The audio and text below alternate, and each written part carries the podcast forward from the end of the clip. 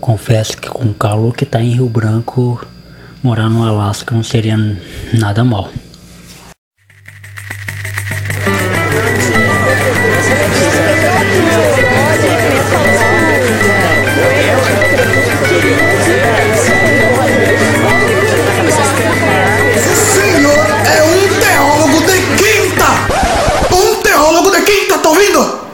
Francamente, viu? Fora daqui! Fora daqui!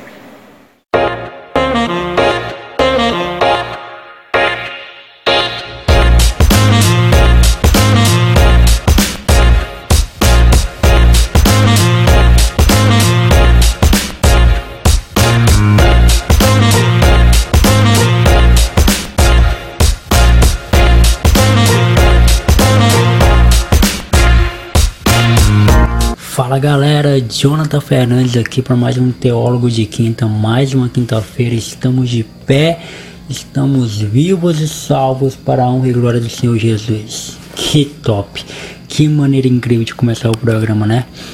Então, mano, mais uma quinta-feira e eu sem muitas novidades, eu sem muita coisa para trazer para vocês. Sei que vocês podem estar pensando, pô, Jonathan, tá preguiçoso, hein? Tá sem pauta. Já é o segundo programa é, consecutivo que tu chega aqui com essa ideia de que tá sem pauta.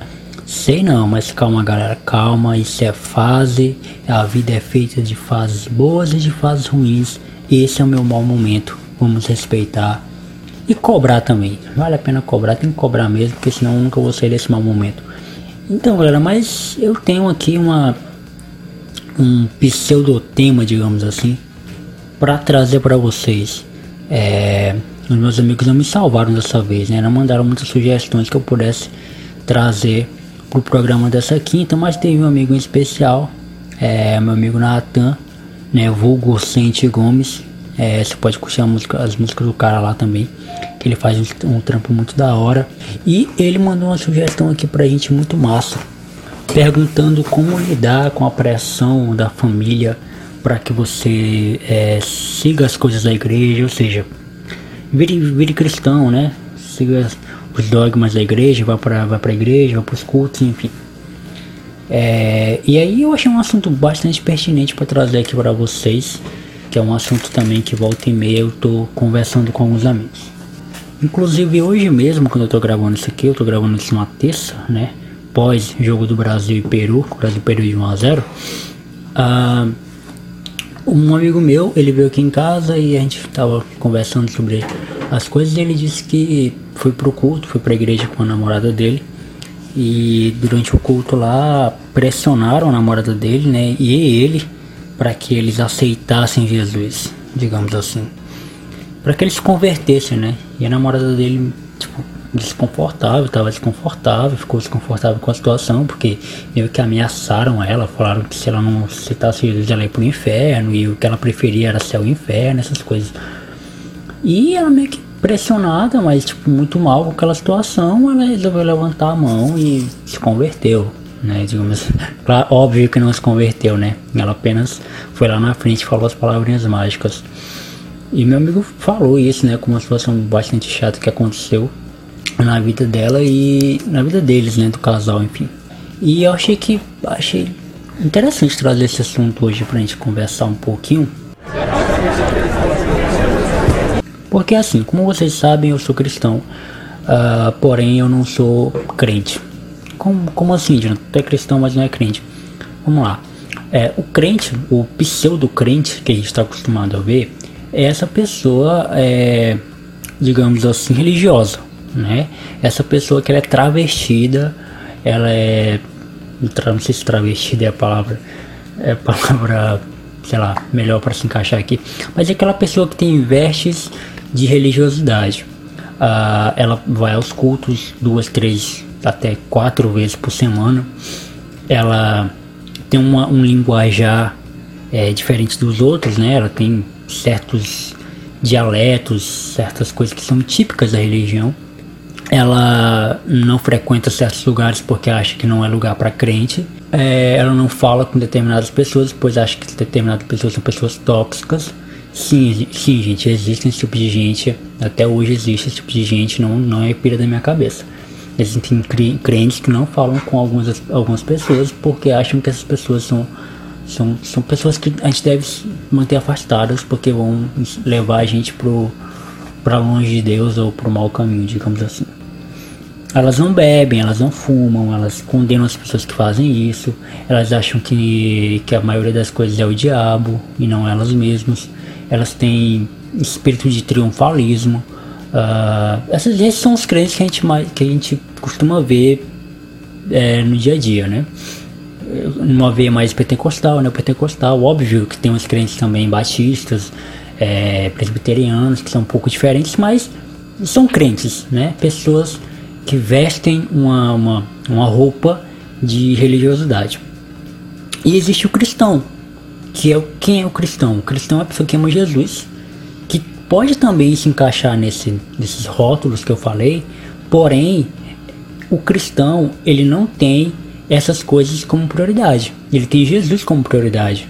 Ou seja, o cristão de verdade nunca vai se afastar das pessoas consideradas tóxicas porque essas pessoas vão o levar para o mau caminho. Não, o cristão de verdade incentiva as pessoas. O cristão de verdade ele é luz na vida das pessoas.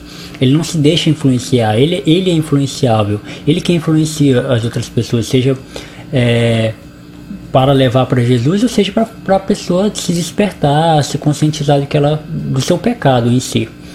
Uh, o cristão ele, ele, ele tem Cristo como seu referencial. Ele olha para a Bíblia primeiramente, antes de olhar para o padrão religioso a qual ele segue. Eu conheço alguns é, que, assim como eu, compartilham é, desse mesmo pensamento, né?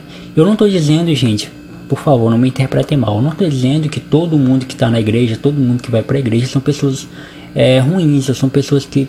Não, mas eu estou dizendo que, no geral, no contexto geral do que a gente costuma ver, o crente que se rotula crente são essas pessoas religiosas, são essas pessoas dogmáticas. Não são pessoas que têm Jesus como centro de suas vidas, e sim um, triunfal, um triunfalismo, um, uma glória da segunda casa melhor do que a primeira, um, essas coisas, sabe? E, e o que que acontece? Isso acaba, gente, que sujando um pouco a imagem das pessoas que querem é, buscar a Deus. E aqui já cabe uma ressalva, já cabe uma, um ponto entre o que é buscar Deus e o que é buscar uma igreja. Quando você busca uma igreja, você está buscando um grupo de pessoas, um ambiente que vai te fazer se sentir bem, né? E, e em, em contrapartida, buscar Deus significa que você reconheceu que existe uma necessidade de Deus na sua vida. Existem é, é, é, é uma diferença enorme nessas duas coisas.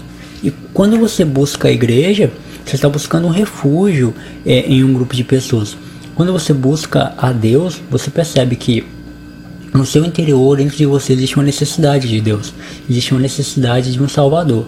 Gente, é, primeiro ponto, o primeiro passo de quem é cristão, eu já falei isso em várias pregações da minha igreja, é reconhecer que é pecador, reconhecer que necessita de um Salvador. E muita gente dentro das igrejas não tem isso.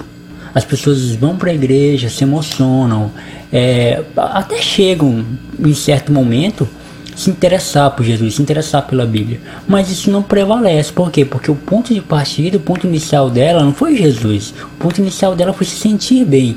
E aí ela vai continuar se sentindo bem, continua se sentindo bem e fica lá. Mas Jesus não entrou na sua vida, Jesus não transformou a sua vida, Jesus não a salvou de fato. Ela continua com seus pecados, ela continua pensando somente em si, ela continua pensando somente em satisfazer-se. E isso é um problema.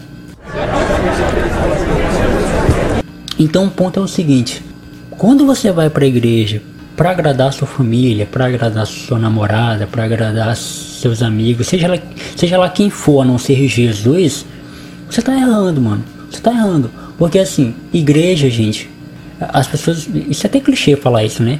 pessoas costumam dizer que igreja não salva ninguém, quem salva Jesus. Isso é mais pura verdade. A igreja não salva ninguém. A igreja é a noiva. A noiva não salva. Quem salva é o noivo. Jesus é o noivo. Então é Jesus quem, quem faz a mudança na vida das pessoas.